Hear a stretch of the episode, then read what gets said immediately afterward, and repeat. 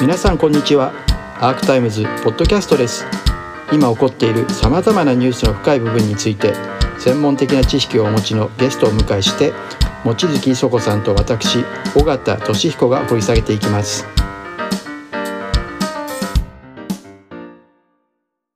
これ日本の財政っていうのはあの世界中のどこの国にもないような、まあ、少なくとも先進国ではどこにも例がないようなあ超借金財政をずっとこれ続けてきたわけで。というかまあそのそれを拡大してきたわけでね。これは言ってみればあの一つの壮大な実験してるようなもんで、うん、どこまで行ったら破綻するかっていう話でね。どこまでは破綻しないとは到底考えられないんですよ。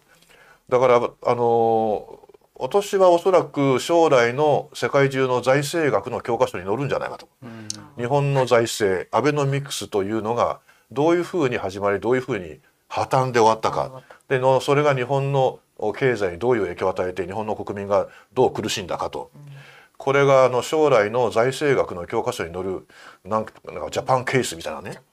えー、でこれはこうなってはいけないのだよという教訓にすると。戦時でもないのにこんなことをしてで防衛力の増強のために、えー、国債まで発行して国債発行経費の対象を広げてね。あのやった結果がこうなんだよっていう、まあ、そういうことに私はなるだろうと思いますね。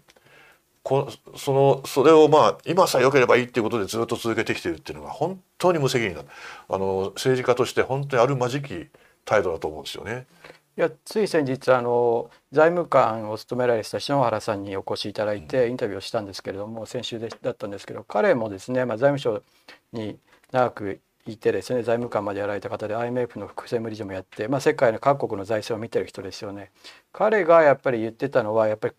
最近の予算のつけ方って凄まじいよねと。でやっぱりまさにおっしゃった通り財政ファイナンスで金利ゼロで日銀が引き受けてくれるから国債をどんどんどんどん国債発行できるとで本当に緩んでるという話をしていて前川さんの感覚で、まあ、事務次官もやられてですねご覧になってこういう財務省の姿ってどう見えますか？あのね僕はねあの文部科学省の立場でこの財,、まあ、その財政に向き合ってたわけですね。だからもう財務省はしぶちんで なかなかそのもう少人数学級やりたいって言ってもそんなそんな金はないって言って、えー、蹴っ飛ばされると、まあ、こういう経験を何度も繰り返してきてなんとか総合国交をこじ開けてあの教育の方にお金回してほしいと思っていたわけなんですけどあのこれがあの、まあ、2020年、まあ、2021年度のこの予算から35人学級が始まりました。小学校の35人学級計画っていうのが始まってるんですよね。うん、2025年に小学校6年生まで完成するっていう計画でこれはね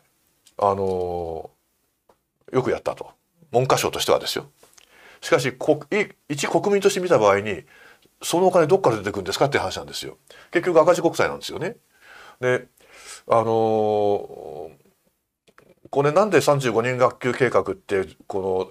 のこの時期この今の時点で、えー、あの実現できたのかといえば財政規律がもう完全に緩んだからなんですよね。そういうこと つまり財務省の財務省はもう金がないからダメって言えなくなっちゃった。もう2020年度の予算ってね、あのもうあの補正を繰り返してとんでもない額160億兆円ぐらいですよね。とんでもない額に膨れ上がったわけで。であの、まあ、税収は60兆から70兆しかないわけですからあとは全部国債で賄うっていうとんでもないもう大借金財政2020年度の。であのそれはもうコロナ対策だから仕方がないってこれはまあ多くの人がそう思ったと思うんだけどそこにこうまあ言ってみれば文科省は乗じてじゃあ35人学区やってくださいと。これもコロナ対策ですと。学校密にしちゃいけませんよねとかって言ってですね。それであのやってしまったと。というよりもまあそのこの機に乗じてこの自民党公明党の政権与党があの教育の方にもちょっと回してやろうと。どうせあのもうどうせも大盤振る舞いしてんだからと。もう予備費で何兆円っていうねあの使い道特定しないようなこんなことまでいくらでもできるようになっちゃってるわけですからまあ、この際教育にも分けてやろうっていう感じで35人学級が実現していると思うんですよね。でもこれだから文科省の立場で言えば35人学級悲願の35人学級に、まああの着手したという意味では喜ばしいことではあるんだけども財政全体として見た時にその一国民として見た場合にこんな財政でいいんだろうかと思いますよ。それはもうあのコロナ対策だって無駄遣いがものすごく多いし中抜けがあって一体誰がこれで本当に潤ってんだっていうね、そこちゃんと追求しなきゃいけないし、あのだからこの財政のフォーマンさっていうのはちょっともう手のつけられないところが来てるんじゃないかと。ねこの教育費もそうですしでもまあ教育費にはもっと回すべきだと私自身は思いますけれどもこの防衛費で5年で43兆って先に額が決まってそれを埋めるために出してきてるその予算の積み上げ彼らは積み上げって言います言ってますけどざっくりさがね小学校の足し算みたいな感じじゃないですか。だって兆円って何1兆円って大変な額にもかかわらず43兆に達すためにはじゃあ弾薬2兆円とかね、新たな装備品の確保6兆円とかそれ新たな装備品って何なんですかみたいなそういうのも全くないまま大盤振る舞いすぎますよねだからまさにおっしゃった通り壮大な実験を多分していてですねそれが私も円安っていうところを通じてすでに破綻が始まってると思うんですよね。だからこうやって大盤振る舞いすればするほど日本の財産に対する信任が失われて円が安くなって結局物価が高くなってみんな実質的な、ね、インフレ税って言われますけどそれで税金みたいなものを払うことになっていて。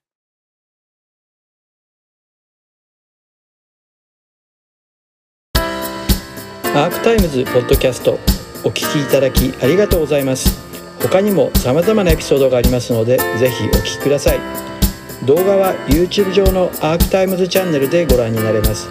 こちらもぜひご活用ください。